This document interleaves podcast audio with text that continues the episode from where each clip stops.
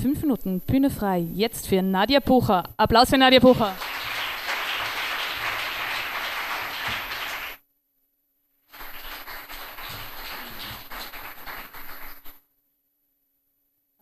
Ich brauche gar keine fünf Minuten, dafür sage ich noch schnell was zum Buch. Erstens ist es wunderschön geworden, Gratulation. Äh, zweitens fühle ich mich äh, sehr geschmeichelt, weil ich als Diva da drin bezeichnet wurde. Wenn äh, man als Diva bezeichnet äh, wird und dann kommt sowas wie ich daher, dann mag man fast an den Verfall der Zeiten glauben. Gut. Ähm, jetzt mal, also äh, fünf Minuten, dann wieder an und dann der nächste. Also gut, gut. Dann machen wir das so. Äh, ich starte mit einem kurzen Text und der Text äh, ist im Buch. Der zweite Text wird nicht im Buch sein oder ist nicht im Buch. Waschzwang. Jetzt wasch dich mal. Wasch dich doch mal. Versuch's mal mit Seife. Seif dich ein. Schäum dich ein. Schäum so richtig auf. Versinke im Schaum. Wasch dich. Fühl dich frisch. Fühl dich doch mal so richtig frisch. Auch am Nachmittag. Fühl dich doch auch noch abends frisch. Creme dich ein. Überall. Die ganze frische Haut gewaschen und eingecremt. Die Wäsche. Wasch mal deine Wäsche. Täglich. Für häufiges Haarewaschen wasch deine Wäsche täglich frisch und creme sie ein die Frische, der Duft, das Parfum, das Deo, der Deo-Stick, der Rollon, das Deodorant, das Eau de Toilette, alles auf die ganze Haut täglich. Wasch dich mal, seif dich ein, fühl dich frisch. Täglich frisch wie neu gewaschen, gecremt, geseift, geschäumt. Die Slip-Einlage. Die täglich frische, saubere Slip-Einlage für die gewaschene, gecremte Haut die Säuberung für eine gewaschene Gesellschaft, der unter der ehrlichen Haut die braune Scheiße steht. Danke.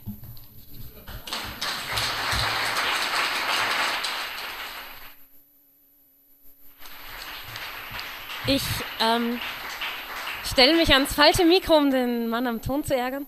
Äh, möchte nur sagen, weil die fünf Minuten nicht vorbei sind, nütze ich sie äh, an alle Dichter und Dichterinnen, die nachher noch kommen, nicht die Bühne verlassen, es koppelt rück. Bühne frei. Fünf Minuten für Persönlichkeitsberatungsinstitut, aka Ann Cotton.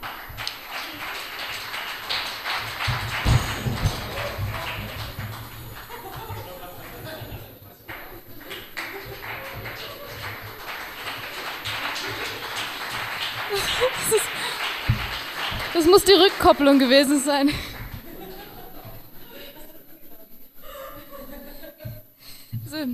Ich, ich fühle mich gar nicht frisch. Ich habe. Ich, ich bin sauber, aber ich habe Rückenschmerzen. Also, ich habe schon vorher Rückenschmerzen gehabt. Also, wenn, wenn, wenn hier jemand ist, der gut massieren kann, dann, dann würde ich ihn oder sie auf die Bühne bitten und ich lese dann vor und er massiert mich dabei. Also, das stelle ich mir eigentlich ganz nett vor. Gibt's. Also, nein, das ist ja nicht Publikumsbeteiligung. Also, also gibt es da keinen Heilmasseur oder so? Na? Scheiße. Welche Seite bin ich? Ganz hinten.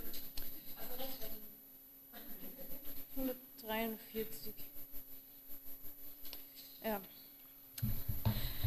Äh, Gott hat viele Formen oder was es ist.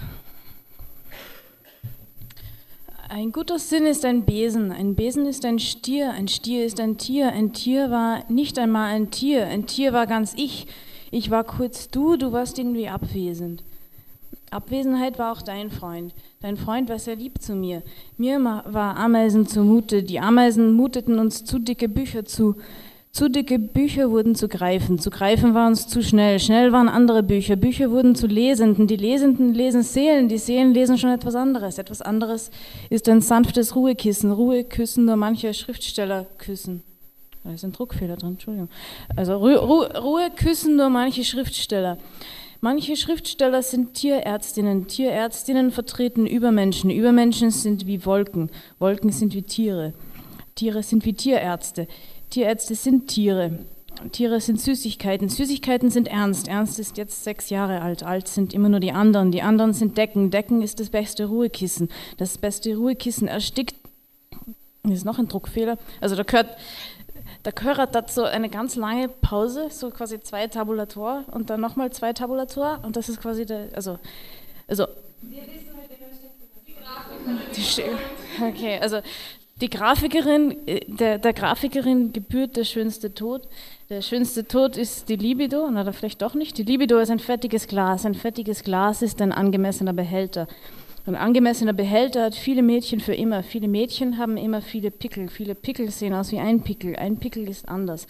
Anders ist eine Frau. Eine Frau ist nicht ein guter Sinn. Ein guter Sinn ist eine unangemessene Bedeckung. Eine unangemessene Bedeckung ist noch kein Mensch. Kein Mensch ist immer schon eine Halbinsel gewesen. Keine Halbinsel ist wie keine dreckige Flamme. Wie viel Zeit habe ich noch? Viel. Viel. Trotz dem Sturz, trotz des Sturzes. Also, also hat man es mit sich selber geschlafen, wenn man omnipräsent ist. Keine dreckige Flamme bedeckt die Halbinseln, weit und breit keine Wolke. Der Mensch war immer schon hier, stand auf dieser unangemessenen Bedeckung des Himmels. Er ist gut, aber gut macht noch lange keinen Sinn, er braucht eine Frau. Himmel, Meer, unzureichende Bedeckung, keine Flamme. Etwas anderes ist da eine Frau. Er würde sie pickeln, pickeln, pickeln, pickeln, bis sie ein Mädchen war. Ein Mädchen ist ein angemessener Behälter. Das sagte ihm das fettige Glas. Das fettige Glas steht auf einem Hügel in der Mitte der Halbinsel. Durch es hindurch sieht der Mensch die jeweils andere Hälfte der Halbinsel und manchmal auch, was mehr ist als Halbinsel. Der Mensch kann wegen dem fettigen Glas nie auf der ganzen Halbinsel stehen, so beherrscht das fettige Glas die Halbinsel, divide et impera. Das fettige Glas war es auch, was ihm sagte, dass er keine Frau sei. So also kam die Libido auf die Halbinsel. Der Tod ist das Schönste, flüstert das Meer, das beste Ruhekissen. Du meinst die andere Decke, sagt der Mensch. Ja, die andere Decke, sagt das Meer, nicht der Himmel. Sex. Aber das Mensch kennt keine Jahre und keinen Sex. Das fettige Glas ist leer, wenn man von oben hineinschaut. Jetzt wird's ernst. Am Horizont Süßigkeiten, im Gebüsch Getier. Getier und Tierärzte und Tiere und Tierärzte und Übermenschen und Tiere schleichen durchs Gebüsch, darüber ziehen die Wolken. Der Mensch kann sich nicht entscheiden, denn was ist der Unterschied, wenn das Glas leer ist? Halb wäre das fettige Glas immer noch voll, flüstern die Schriftsteller aus dem Gebüsch. Aber sind es wirklich Schriftsteller oder sind es nicht vielmehr Übermenschen? Sie küssen und lassen den Menschen zu tief in die Ruhe des Glases blicken. Da ist Gras unten, ein Spalt oder etwas anderes. Vielleicht eine Frau. Langsam steigt der Mensch ins Glas hinein mit einem schlechten Gefühl, der Vorahnung einer Enttäuschung irgendwie.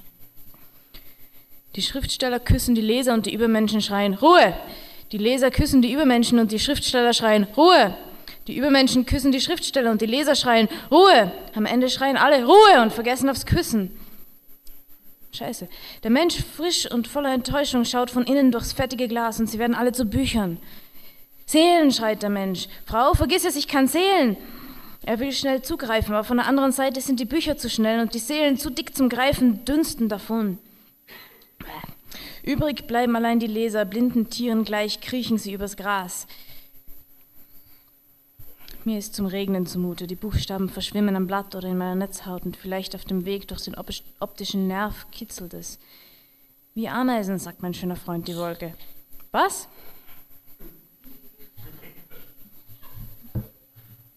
Verstehe den Text.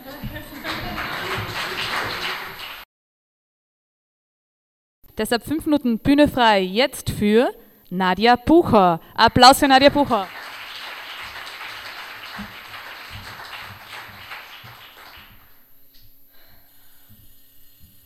Passend dazu Kunsttheorie.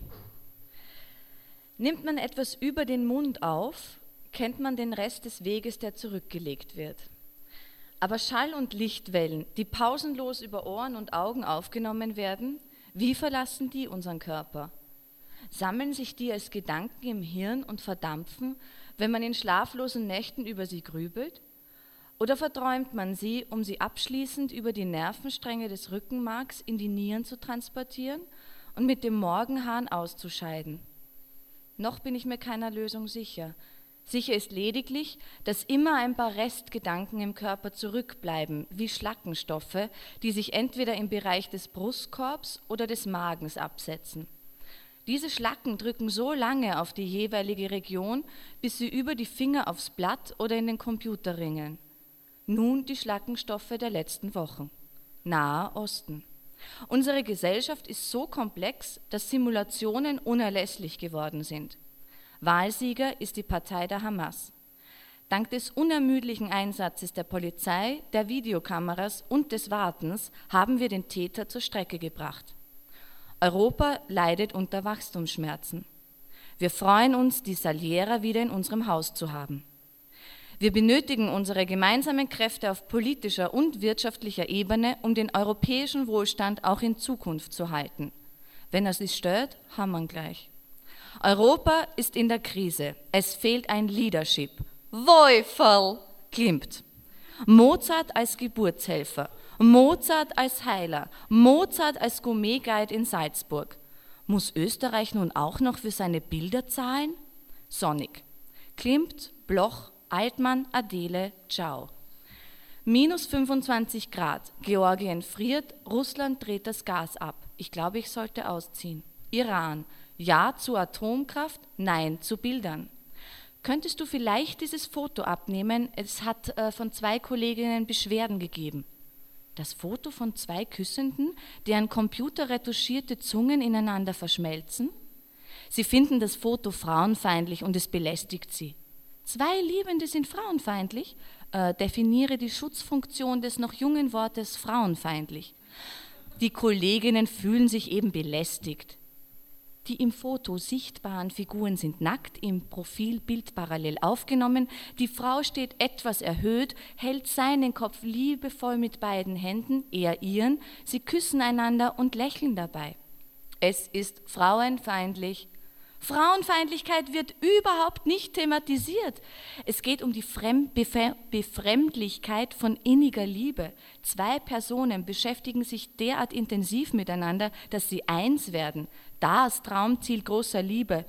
Das wirkt eben abstoßend. Schön, aber auch beängstigend. Könntest du das Foto bitte entfernen? Natürlich. Aber was, wenn ich mich von den frauenfeindlichen Kinder- und Familienfotos belästigt fühle? Ich bitte dich. Dieses Foto erhebt zumindest Anspruch auf Ästhetik, was von Hundebabyfotos nicht behauptet werden kann. Sie fühlen sich belästigt, die haben eben kein Verständnis, keinen Humor, keine Ahnung. Muss Kunst deshalb schweigen? Abmontieren.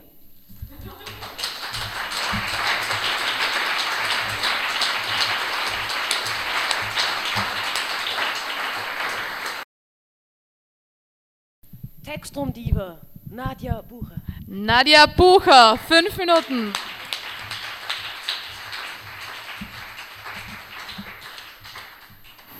So, das nächste ist eine längere Geschichte. Äh, jetzt mal Teil 1. Ich hoffe, Teil 2 folgt. Warteschlange im Supermarkt. Endzeitstimmung. Dienstschluss. Winterfinsternis ab 16 Uhr. Hungerwahn treibt in den Supermarkt. Keine Münze, kein Einkaufswagen. Ich packe das Müsli unter den linken Arm, Spaghetti und Sugoglas halte ich in der Hand. An der Feinkosttheke bin ich die erste und einzige. Doch die Wurstverkäuferin ist auch für das Gebäck zuständig und dort hat eine Dame Entscheidungsschwierigkeiten. Ich bin freundlich, ruhig, drängle nicht, sondern warte. Die Damenhandtasche, welch Mysterium raunt ein Mann hinter mir. Ich betrachte meine umgeschulterte Tasche. Meine ist nicht mysteriös, die ist fast leer. Da täuschen Sie sich, wenn Sie was Ungeheuerliches erwarten, sage ich dem circa 35-Jährigen, der mich offen anblickt. Will er mich des Diebstahls überführen? Aber Frauenhandtaschen sind unergründlich, erklärt er seine Faszination. Meine nicht, behaupte ich. Die misst 25 mal 20 mal 10 Zentimeter, ist an den Ecken abgestoßen, da sie doch schon einige Jahre in täglichem Gebrauch ist. Nichts Geheimnisvolleres als Damenhandtaschen, wiederholt er. Aber ganz im Gegenteil bin ich entrüstet. Man darf meinen Hunger nicht vergessen und dass die Wurstverkäuferin den Unterschied zwischen Kürbiskern und Grahamweckerl erklärt, anstatt mich zu bedienen. Rätselhaft ist wohl eher, wie Sie so ganz ohne Handtasche auskommen. Schauen Sie sich den bescheidenen Inhalt meiner unprätentiösen Tasche an. Biete ich ihm einen Eindruck, wobei ich meine Tasche öffne und während folgender Worte mit der unbeladenen Hand einen Gegenstand nach dem anderen ergreife. Da sind meine Schlüssel ohne Anhänger, zwei Haarklemmen, unaufregend in ihrer Aufmachung, ein Zuckerl, das ich wohl von irgendeiner Bartheke mitgehen ließ. Mein Handy dürfte ich zu Hause liegen gelassen haben, denn ich kann es nicht finden.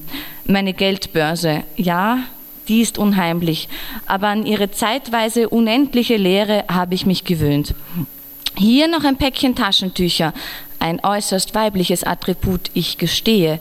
Selten führen Männer Taschentücher mit sich, aber wir, wir brauchen Taschentücher wegen der rotzenden Nase und falls mal wieder kein Klopapier in Reichweite ist. Dann noch mein Terminkalender. Ich bin sicher, irgendetwas in der Art gebrauchen auch Sie. Und sehen Sie, das ist doch das Mysteriöse. All diese Gegenstände, exklusive der Taschentücher freilich, wo verstauen denn Sie die, wenn nicht in einer Handtasche? Durch das Rearrangement in meiner Tasche habe ich nebenbei Platz geschaffen für die Spaghetti-Packung plus Sugo und auch Wurst und Käse könnten noch untergebracht werden, wenn endlich diese Feinkostverkäuferin käme. Der Mann neben mir schaut mich mit angeekeltem Gesicht an. Sie haben mir meinen Platz für Träume geraubt. Wann immer ich in Zukunft eine Damenhandtasche sehe, werde ich ausnahmslos an benützte Taschentücher denken. Wie trivial! Mit ihrer aufdringlichen Explizitheit haben sie meine Illusion zerstört. Ich will überhaupt nicht wissen, ich will überhaupt nichts wissen von dem Inhalt ihrer Tasche. Ich will ihn mir lediglich vorstellen. Genauso wenig interessiert es mich, sie im Bikini zu sehen, sondern allerhöchstens einen Blick unter ihren Rock erhaschen zu können.